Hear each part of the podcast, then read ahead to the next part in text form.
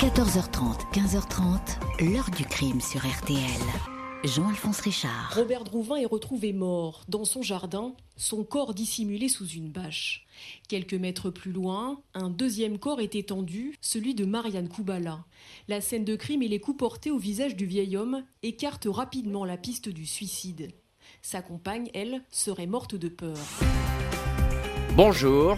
Depuis 18 ans, la justice est à la recherche d'un homme qui, à l'été 2004, a franchi le seuil d'une maison cachée dans les bois en Indre-et-Loire pour y tuer ses deux occupants, Robert Drouvin et Marianne Kubala, deux retraités, deux octogénaires, tout aussi discrets que méfiants. Pas un banal crime de rôdeur, ou celui d'un détraqué, mais bel et bien l'œuvre de quelqu'un qui les connaissait et avait décidé peut-être que ce face-à-face serait le dernier. L'enquête va ainsi plonger dans les vies croisées des deux victimes, un drôle de couple, ausculter les lourds silences qui entouraient en permanence ces deux existences, lever des secrets de famille.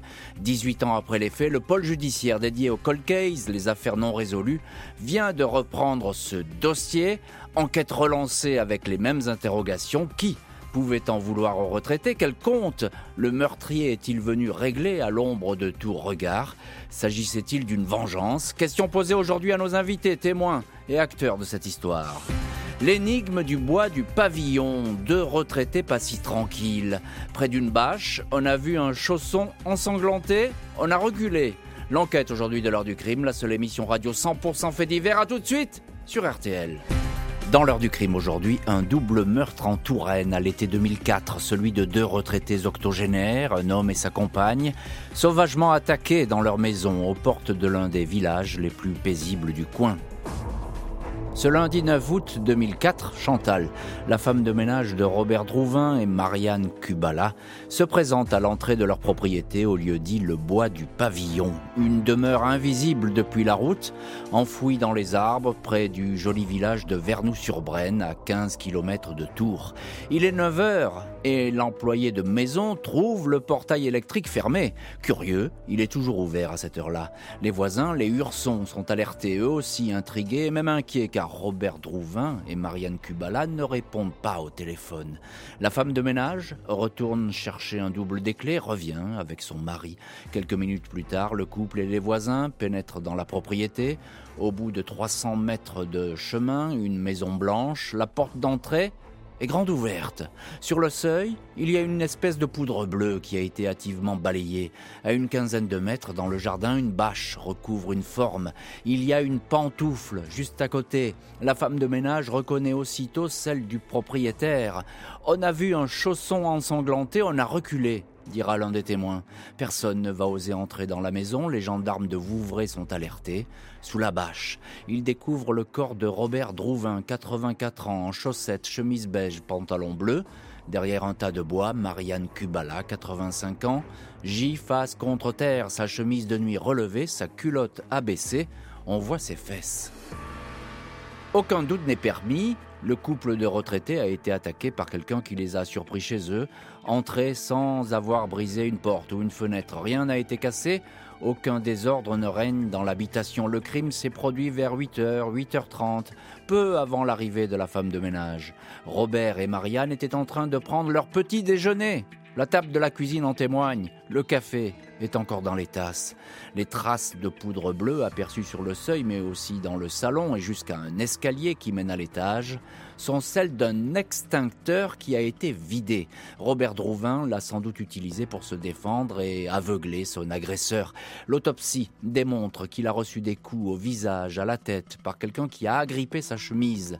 Il a reçu un coup derrière la tête, peut-être avec un marteau. Marianne Kubala semble avoir pris la fuite jusqu'au petit abri de jardin où elle aurait trébuché sur un parpaing. L'autopsie indique qu'elle a reçu du gaz lacrymogène, elle est morte par asphyxie, elle n'a pas subi de violence sexuelle. Robert Drouvin, ancien ingénieur à Gaz de France, habite le bois du pavillon depuis une quarantaine d'années. C'est lui qui avait fait bâtir la maison dans ce coin isolé. Il s'y était installé avec Marianne Kubala, présentée à tous ses visiteurs comme sa gouvernante, alors qu'elle est de toute évidence et depuis longtemps sa compagne. Pour l'heure, les gendarmes excluent la piste d'un rôdeur cambrioleur. Rien n'a été touché dans la maison, aucune armoire ouverte, aucun tiroir fouillé. Les fusils de chasse du propriétaire sont dans leur atelier.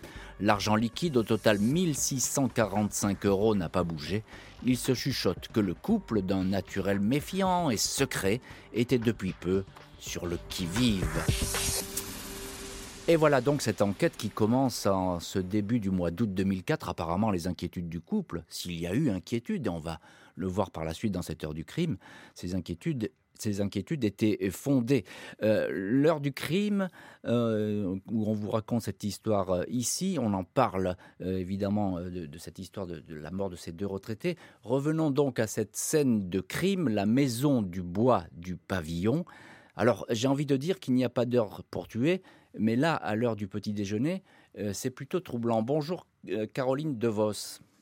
Bonjour. Merci beaucoup d'avoir accepté l'invitation de l'heure du crime et d'être aujourd'hui euh, en, direct avec nous. Vous êtes journaliste à la Nouvelle République, vous connaissez parfaitement cette affaire, vous l'avez suivie presque de, A à Z, affaire qui continue d'ailleurs aujourd'hui. je le disais, il y a quelque chose de troublant déjà, c'est l'heure du crime et les circonstances du crime. C'est totalement inhabituel. Oui, c'est vrai que c'est assez inhabituel. Euh, Robert Drouvin et Marianne Kubala ont été euh, comme surpris en plein petit déjeuner. Euh, d'ailleurs, Marianne Kubala était, d'après ce qu'on sait, encore en chemise de nuit au moment. Elle a été retrouvée morte en chemise de nuit. Donc c'est vrai qu'ils ont été surpris à une heure inhabituelle. Euh, ça, ça, valide plutôt l'idée euh, de quelqu'un qu'il hmm. connaissait, qui était suffisamment familier pour se présenter à cette heure aussi matinale. Oui, bien sûr. Et puis il y a euh, Caroline DeVos, évidemment, ça ne vous a pas échappé, ça n'a pas échappé du tout aux enquêteurs. Il y a cette espèce de, j'ai pas envie de dire une mise en scène, mais le corps du retraité, il est sous une bâche. sa compagne, bon, ben, on lui a relevé sa, sa chemise de nuit. Ça aussi, c'est bizarre c'est vrai qu'on voit qu'il y a, il y a quand même un, agresseur qui n'a pas paniqué, qui a suffisamment pris le temps euh, pour mettre une bâche sur le corps de Robert Drouvin, pour effectivement, alors on ne sait pas s'il a relevé la chemise de nuit de Marianne Kubala ou si elle hmm. s'est relevée d'elle-même au cours de la chute, mais euh, il, se peut aussi qu'il ait euh, procédé lui-même à cette mise en scène. Donc effectivement, c'est un agresseur euh, qui n'a pas paniqué, qui a pris un peu de temps après euh, le, crime, qui est même retourné dans la maison euh, pour effacer les traces. Donc on sent une sorte de sang-froid quand même, qui qui ne colle pas tout à fait avec l'idée de quelque chose qui se serait produit de manière un peu fortuite. Ouais, alors c'est très intéressant ce que vous racontez parce qu'il faut bien qu'on comprenne les mécanismes de cette scène de crime qui se met en place. Qu'est-ce qu'il fait dans la maison cet agresseur? Vous dites il y retourne. Qu'est-ce qu'il fabrique dans cette maison? Qu'est-ce qu'on sait? On sait qu'il n'a pas euh, volé quoi que ce soit, hein, comme euh, vous venez de, le dire. Il n'y a pas eu de, vol ni de consommation de denrées alimentaires, comme parfois il peut y avoir dans certains crimes euh, de rôdeurs ou de, marginaux qui, qui errent dans la campagne.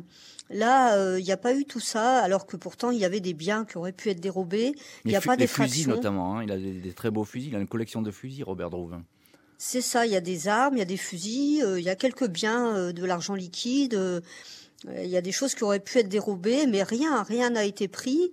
Et on sait qu'il retourne dans la maison et les enquêteurs vont découvrir qu'il a cherché à effacer toutes les traces de son passage. Oui, avec un balai, c'est ça, une balayette?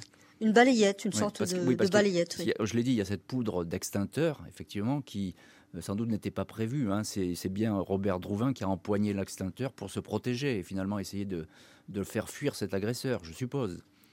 C'est l'hypothèse, en tout cas, euh, qui ressortait du dossier, euh, d'après ce qu'on peut en, savoir.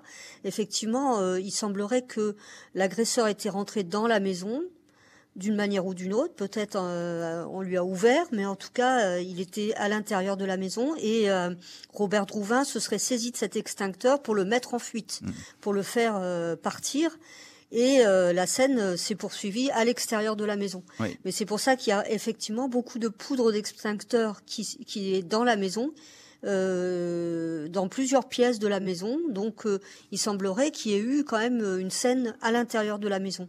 Donc, c'était quelqu'un effectivement que ce couple de retraités connaissait, a priori. En tout cas, il, il a pu approcher la maison de manière relativement facile, mais qui n'était pas forcément le bienvenu, puisqu'on voit que la suite, elle est totalement dramatique. Bonjour, maître Xavier Brunet. Bonjour monsieur. Merci beaucoup d'avoir accepté l'invitation de l'heure du crime. Vous êtes, vous, donc l'avocat euh, de l'une des deux victimes, l'avocat de la famille Kubala, l'avocat de, qui a perdu dans cette euh, histoire, Marianne Kubala. Euh, on va évidemment remonter un petit peu la vie de ce couple, qui est une vie un petit peu singulière. On va, on va le voir dans cette heure du crime et par la suite. Mais simplement, ces deux retraités, ils sont tranquilles, ils font pas vraiment parler d'eux. On, se demande, euh, ils sont même euh, dans un endroit où il faut vraiment aller les chercher. Ah, c'est sûr, ils vivent dans une région, euh, en tout cas dans, un village où ils ont une propriété qui est bien isolée. Mhm. ce qui est sûr, c'est que Robert Douvin et, et Madame Kubala étaient des gens évidemment d'un certain âge et par conséquent tout à fait inquiets. Donc, et, donc, et donc très méfiants alors ils sont, ils sont inquiets et méfiants, mais depuis des années ou bien récemment? Ah bah depuis quelques années, je pense que c'est euh, pour l'essentiel lié à l'âge qui était, qui était le leur.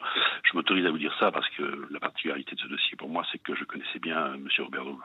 Ah bon, très bien. Bon, donc vous connaissez bien ce couple et vous connaissez bien M. Drouvin. Le, euh, couple non, mais je connaissais bien Robert Drouvin, oui. D'accord. Vous, vous confirmez qu'avec euh, ce monsieur, bah, il faut montrer patte blanche pour rentrer chez lui? Absolument. Ça, si vous voulez, c'est une certitude.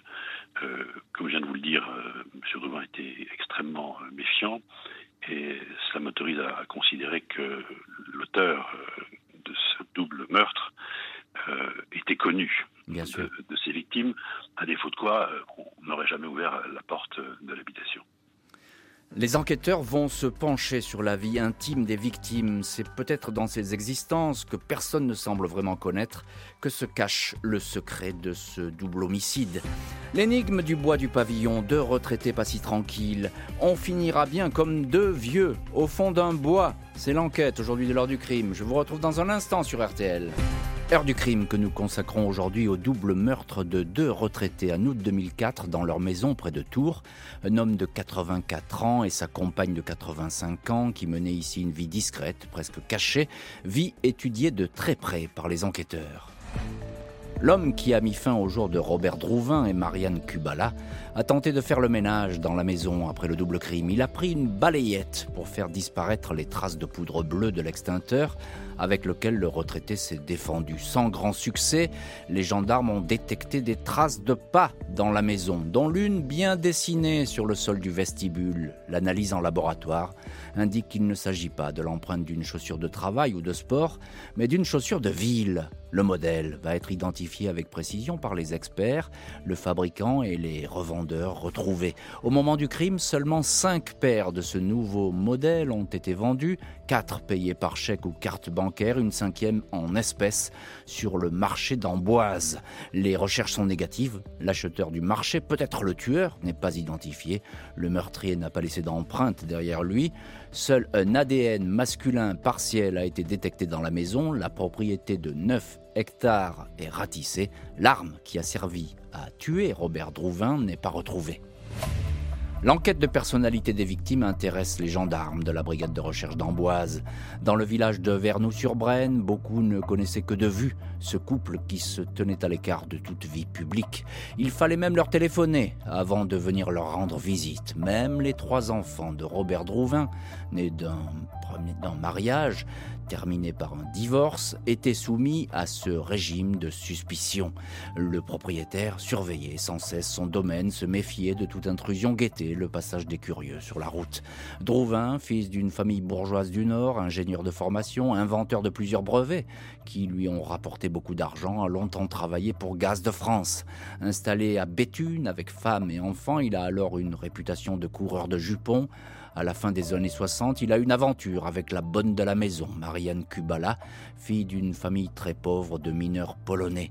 Après son divorce, Robert Drouvin déménage dans la région de Tours et demande à Marianne de le suivre. Pendant 40 ans, elle va rester officiellement sa gouvernante, silencieuse, très gentille avec les visiteurs. Elle semble dévouée à celui qui est tout à la fois son compagnon et son patron. Quand Robert va faire le marché, on la voit rester assise dans la voiture, le plus souvent à l'arrière. Il la tutoie, elle le vous voit.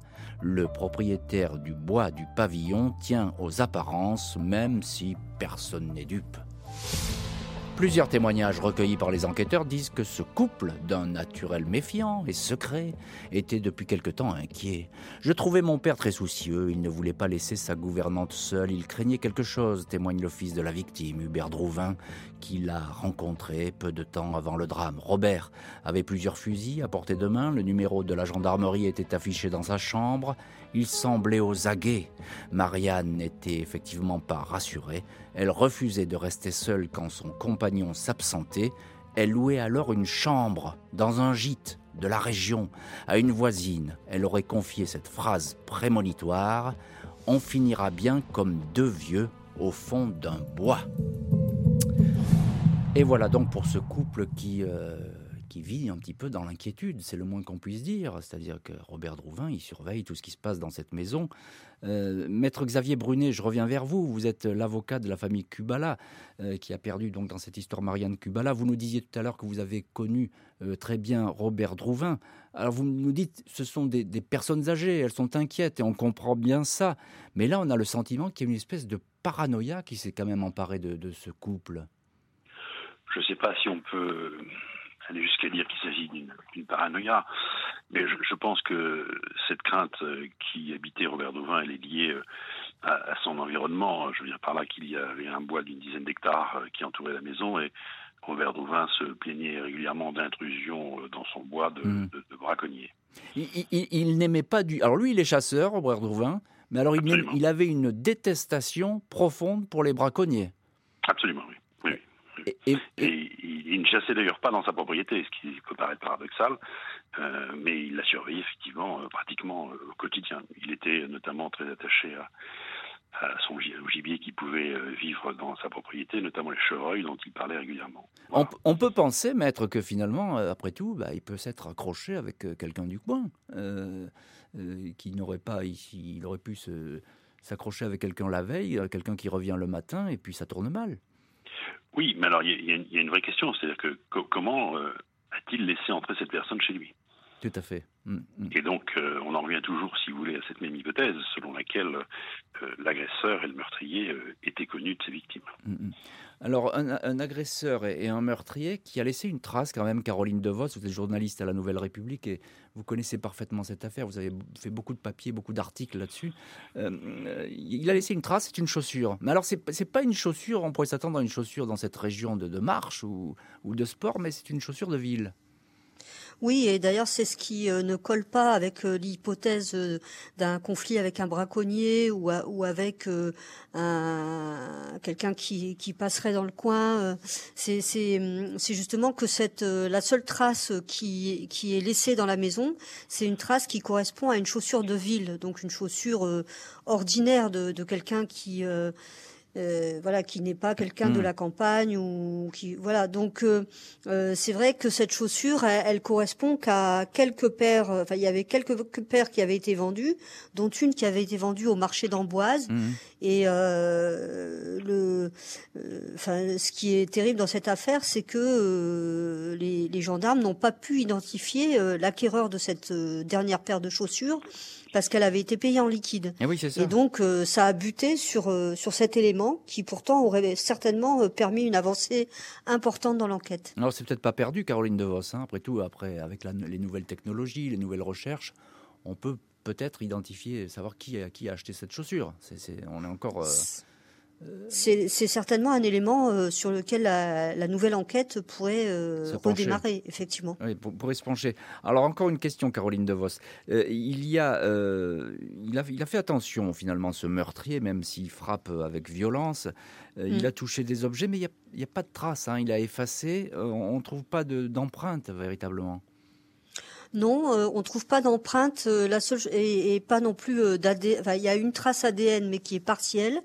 Euh, donc euh, effectivement, on sent qu'il a qu'il a nettoyé, qu'il a fait en sorte de ne pas laisser d'empreinte, ni d'empreinte digitale, ni d'empreinte euh, génétique. Et, et, donc Euh, c'est vrai que les, les, les, investigations techniques sur la scène de crime sont assez décevantes pour les gendarmes parce qu'ils ne retrouvent quasiment rien, à part donc cet ADN. Mais là aussi, c'est malheureusement euh, un peu un échec parce que cet ADN n'est que partiel, ce qui fait qu'il ne permet pas d'identifier formellement un auteur. Oui, donc c'est rageant. On est, on est tout près de peut-être de la vérité, mais on n'arrive pas à la toucher cette, cette vérité. Maître Xavier Brunet, avocat de la famille Kubala, je reviens vers vous. Euh, je l'ai effleuré, mais la vie de ce couple on a l'impression que c'est une suite de cachotteries quand même. Euh, parce que Robert Drouvin, il dit à tout le monde c'est ma gouvernante, bon, on se doute bien que c'est sa compagne, etc. Pourquoi autant de, de cachotteries? Pourquoi autant de secrets? Ah, écoutez, ça, je vous avouerai que je ne me suis jamais autorisé à euh, poser des questions à Robert Drouvin sur euh, son intimité avec, avec Madame Kubala. Il, il vous aurait peut-être pas répondu oui, puis je ne m'estimais pas légitime à lui poser quelques questions, que ce soit sur euh, sa sphère intime. Non, c'est simplement, je vous pose la question parce qu'en miroir, on a le sentiment que c'est un couple qui vit quand même euh, à l'écart, euh, qui n'aime pas se raconter, qui n'aime pas se montrer. Ah oui, mais Robert Levain était, quelqu'un d'extrêmement discret hein, sur, sur sa vie privée. et qui n'avait pas pour habitude de se répandre en confidence. Est-ce que c'était quelqu'un d'agressif?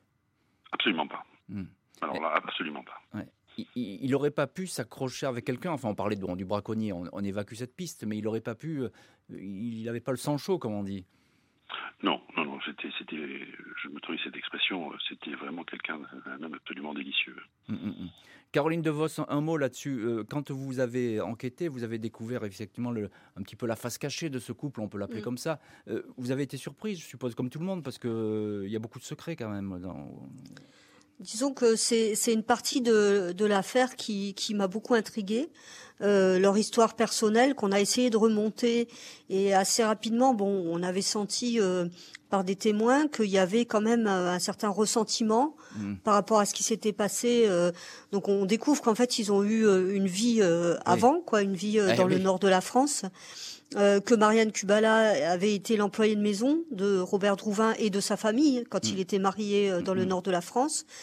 Euh, les, les, témoignages qu'on avait eus euh, de proches, euh, enfin de la famille Drouvin, c'est des gens qui l'avaient pas très bien accepté que leur père euh, parte comme ça avec Marianne Kubala. Et, et, on, y avait... et on va, on va d'ailleurs en, parler, on va continuer à en parler avec vous dans, cette heure du crime. c'est vrai que les enquêteurs vont longtemps se plonger dans l'entourage des victimes, tout comme les relations professionnelles, dans les relations professionnelles de Robert Drouvin et si sa fortune supposée avait causé sa perte. L'énigme du bois du pavillon, deux retraités pas si tranquilles. Je suis son fils, c'est terrible d'être suspecté. C'est l'enquête aujourd'hui de l'heure du crime. Qui a tué les retraités? La suite tout de suite sur RTL. Je le trouvais surtout très soucieux. D'ailleurs, euh, et il voulait plus rester dans sa propriété seul, ni laisser sa gouvernante seule. Donc, je pense qu'il craignait quelque chose.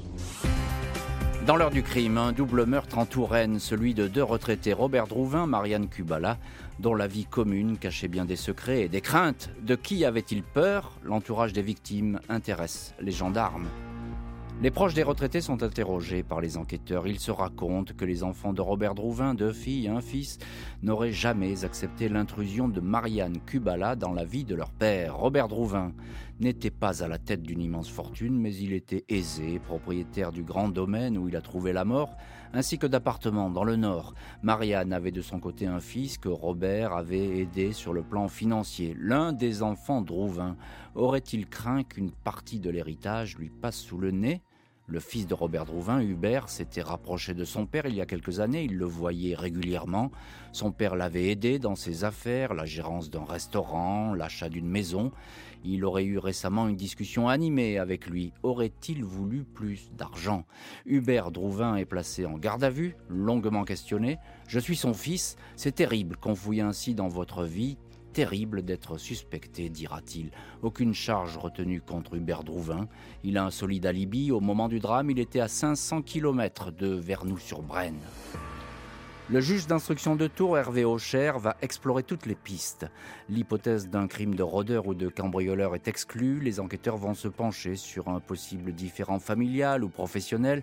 Par exemple, une dispute avec un chasseur que Robert Drouvin aurait vu braconner sur sa propriété. Les gardes à vue vont se succéder sans donner de résultats. En général, on recueille des dizaines de témoignages. Là, on doit aller à la pêche pour vérifier certaines informations. Je suis étonné par la chape de silence qui règne dans la commune dans cette affaire, confie un an après les crimes le juge Aucher au journal La Nouvelle République. Et voilà donc ce, silence qui semble s'abattre sur cette affaire. Maître Xavier Brunet, avocat de la famille Kubala, et vous avez également euh, connu euh, Robert Drouvin à l'époque. Euh, c'est le juge qui le dit, c'est pas moi. Il dit il y a une espèce d'omerta qui règne sur, cette affaire.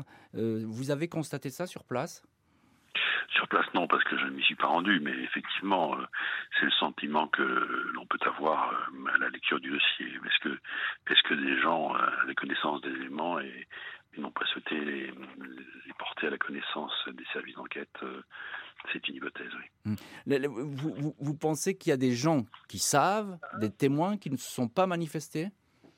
Je pense que c'est tout à fait possible, parce que si vous voulez, euh, bon, euh, si l'on veut resituer un peu les choses, il y a donc une agression euh, épouvantable, telle que vous l'avez rappelé, mhm.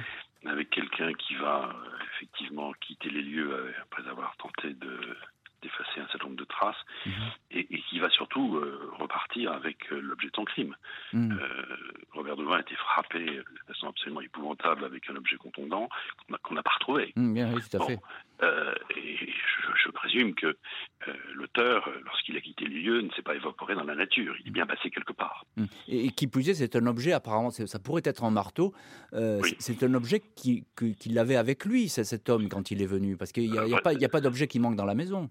Non, non, non. Selon toute vraisemblance, c'est un marteau ou une, machette euh, euh, qui, ont servi à, porter des coups à, Robert Mouvin qui a été euh, martyrisé. Je pense que. Il n'y a pas d'autre terme. Oui, il n'y a pas d'autre terme, y compris. Et puis la, la, malheureuse Marianne Kubala qui est morte, elle a une crise cardiaque finalement. Elle a été pétrifiée par ce qui se passait. Oui, alors il y, a certainement un concours causal, euh, on évoque euh, une suffocation euh, liée à un gel lacrymogène, mmh. également un stress intense lié à la scène qu'elle vivait.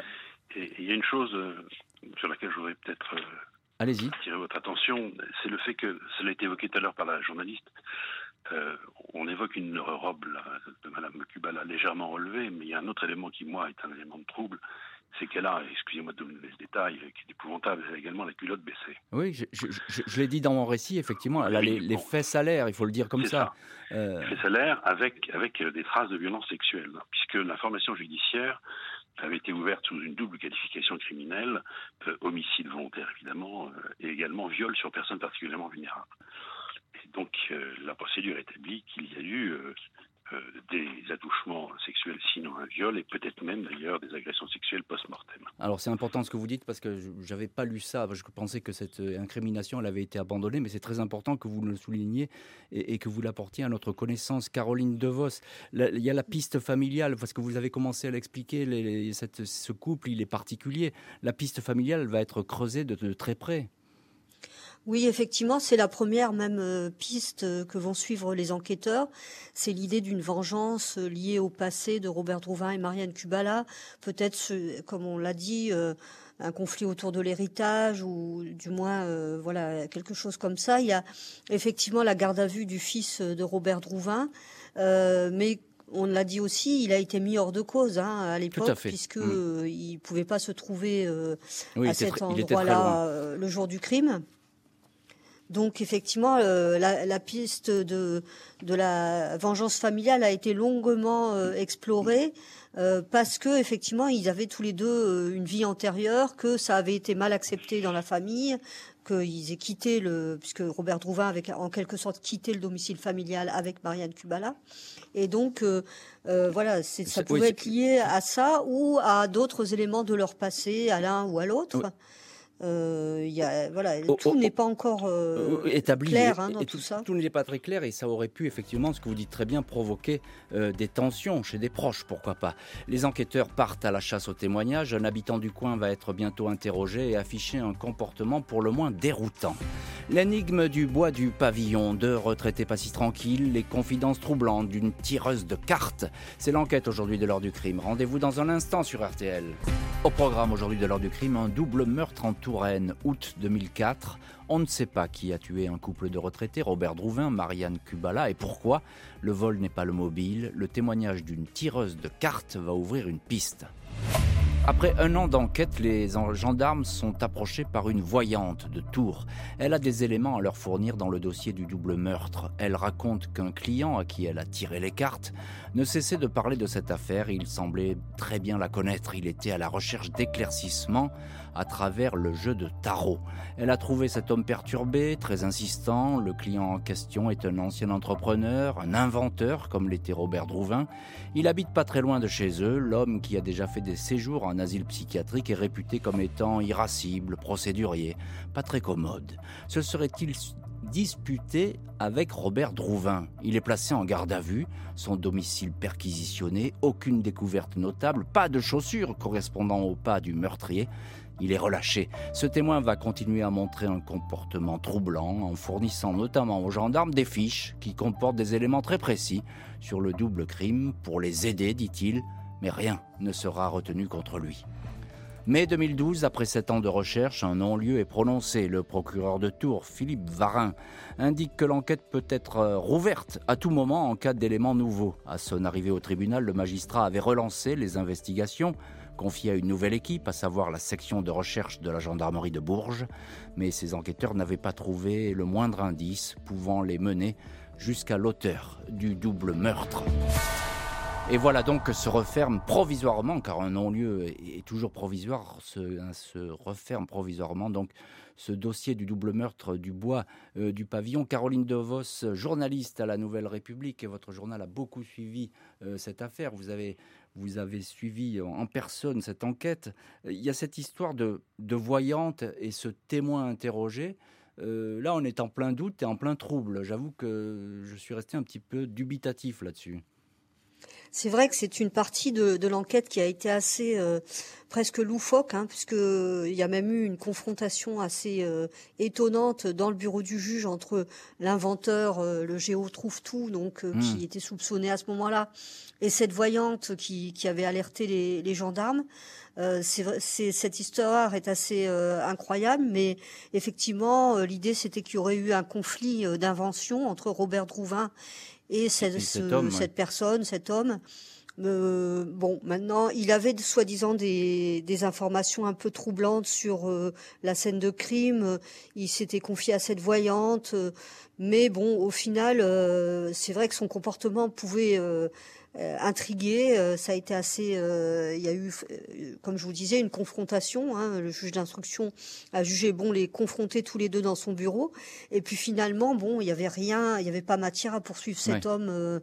d'un double meurtre. Quoi, donc, hein. donc, on en est resté là. Maître Xavier Brunet, avocat de, de, la famille Kubala, avocat de langue de, l'une des, victimes, euh, le juge va dire, c'est lui qui le dit, c'est pas moi, le juge va dire à deux reprises, les enquêteurs ont cru toucher au but. Euh, vous pensez qu'on est passé chaque fois très près de, la vérité dans cette affaire? Écoutez, euh, lorsque Monsieur Mazot, nommé, mm. a été placé sous le régime du témoin assisté, oui, j'avais moins l'espoir que l'on touche là euh, à un élément de vérité. Hmm. malheureusement, si vous voulez, il y a eu des déclarations euh, tout à fait contradictoires euh, de cette dame là, qui était cartomancienne, qui mettait en cause l'intéressé, hmm. qui s'en est défendu et au cours de la confrontation, chacun a campé sur ses positions. Et si vous voulez, faute d'éléments permettant euh, de donner crédit à l'une plutôt qu'à l'autre thèse, eh bien, le magistrat, malheureusement, est parvenu à la conclusion qu'on ne pouvait pas poursuivre davantage les investigations à l'encontre de ce fameux prétendu inventeur. Mais il y a effectivement des choses extrêmement troublantes dans ce qu'a pu dire euh, cette cartomancienne sur les rencontres qu'elle a pu avoir avec euh, cette personne qui a fait l'objet du statut de témoin assisté. Je pensais qu'on tenait là la vérité, mais malheureusement. Ah voilà, donc vous, là. Oui, vous, pensiez qu'on était tout près. Effectivement, le juge semblait, avait dit qu'on n'était pas très loin de la vérité. Dossier clos qui va ainsi dormir pendant dix ans jusqu'à ce qu'il figure sur la liste des affaires qu'il faut rouvrir sous la houlette de nouveaux magistrats et nouveaux enquêteurs. L'énigme du bois du pavillon, deux retraités pas si tranquilles. La vérité est-elle déjà dans un coin du dossier? C'est l'enquête aujourd'hui de l'heure du crime. Je vous retrouve dans un instant sur RTL. Dans l'heure du crime aujourd'hui, la mort violente de deux retraités en août 2004 en Touraine, couple qui cachait bien des secrets et se sentait menacé, tué par quelqu'un qui n'en voulait pas à leur argent. 18 euh, ans après les faits, le dossier est rouvert. Vendredi 16 septembre 2022, les magistrats du pôle judiciaire de Nanterre, dédié au cold case, les affaires non résolues, annonce que le double homicide de Vernoux-sur-Brenne va faire l'objet de nouvelles investigations. Une équipe d'enquêteurs va reprendre point par point toute la procédure avec toute latitude pour procéder à de nouveaux interrogatoires ou lancer des expertises ADN. Des éléments versés au dossier mais qui n'ont jamais parlé, traces génétiques partielles, empreintes de pas masculines, vont être réexaminés à la lumière de techniques récentes.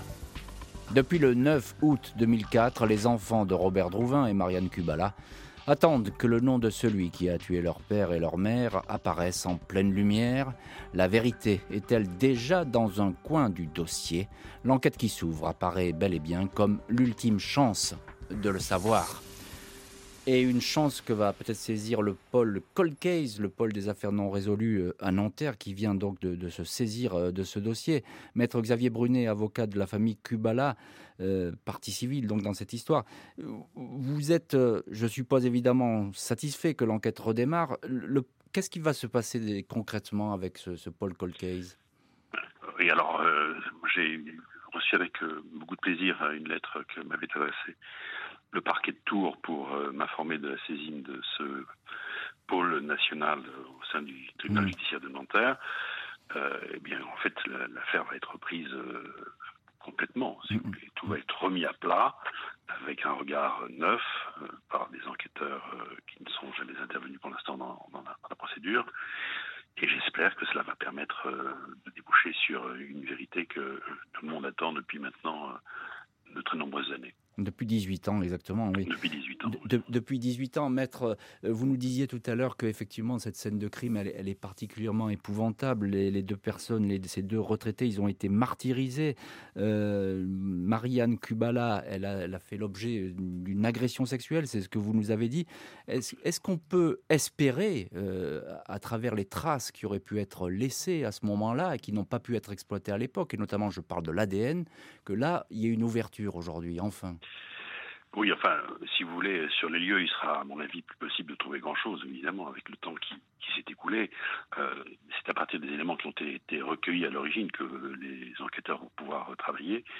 Il y a effectivement, donc vous l'avez rappelé, euh, cette empreinte de chaussure. Euh, la marque de la chaussure est identifiée. Mhm. il y a également un ADN partiel qui, pour l'instant, n'avait pas pu faire l'objet d'une exploitation efficace.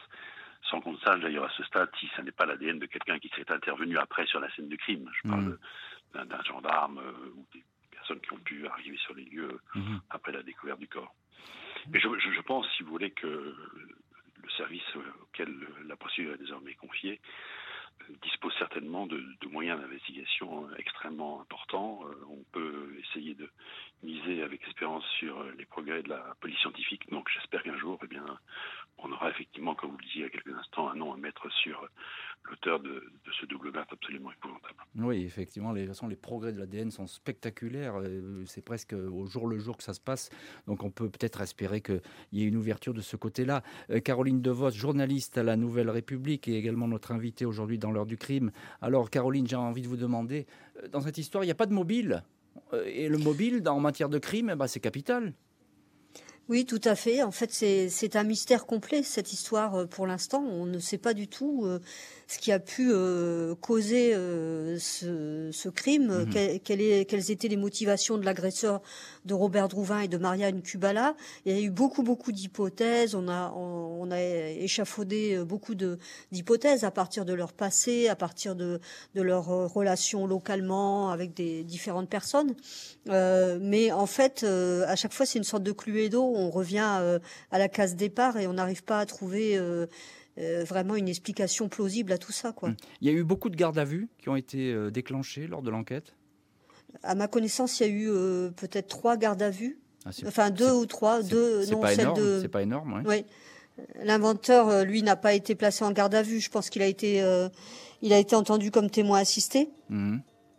Il a été placé, en garde à vue à un moment donné. Maître oui avant, avant, avant d'être présenté au registre instructeur.